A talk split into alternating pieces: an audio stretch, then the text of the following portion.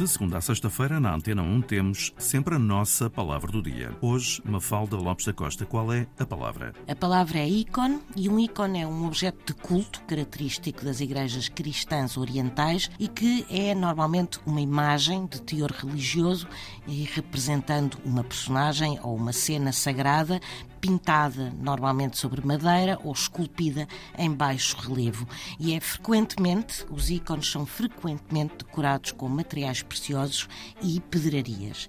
Também se chama ícone uma pessoa capaz de evocar ou representar um determinado movimento, um período ou ainda uma determinada atividade.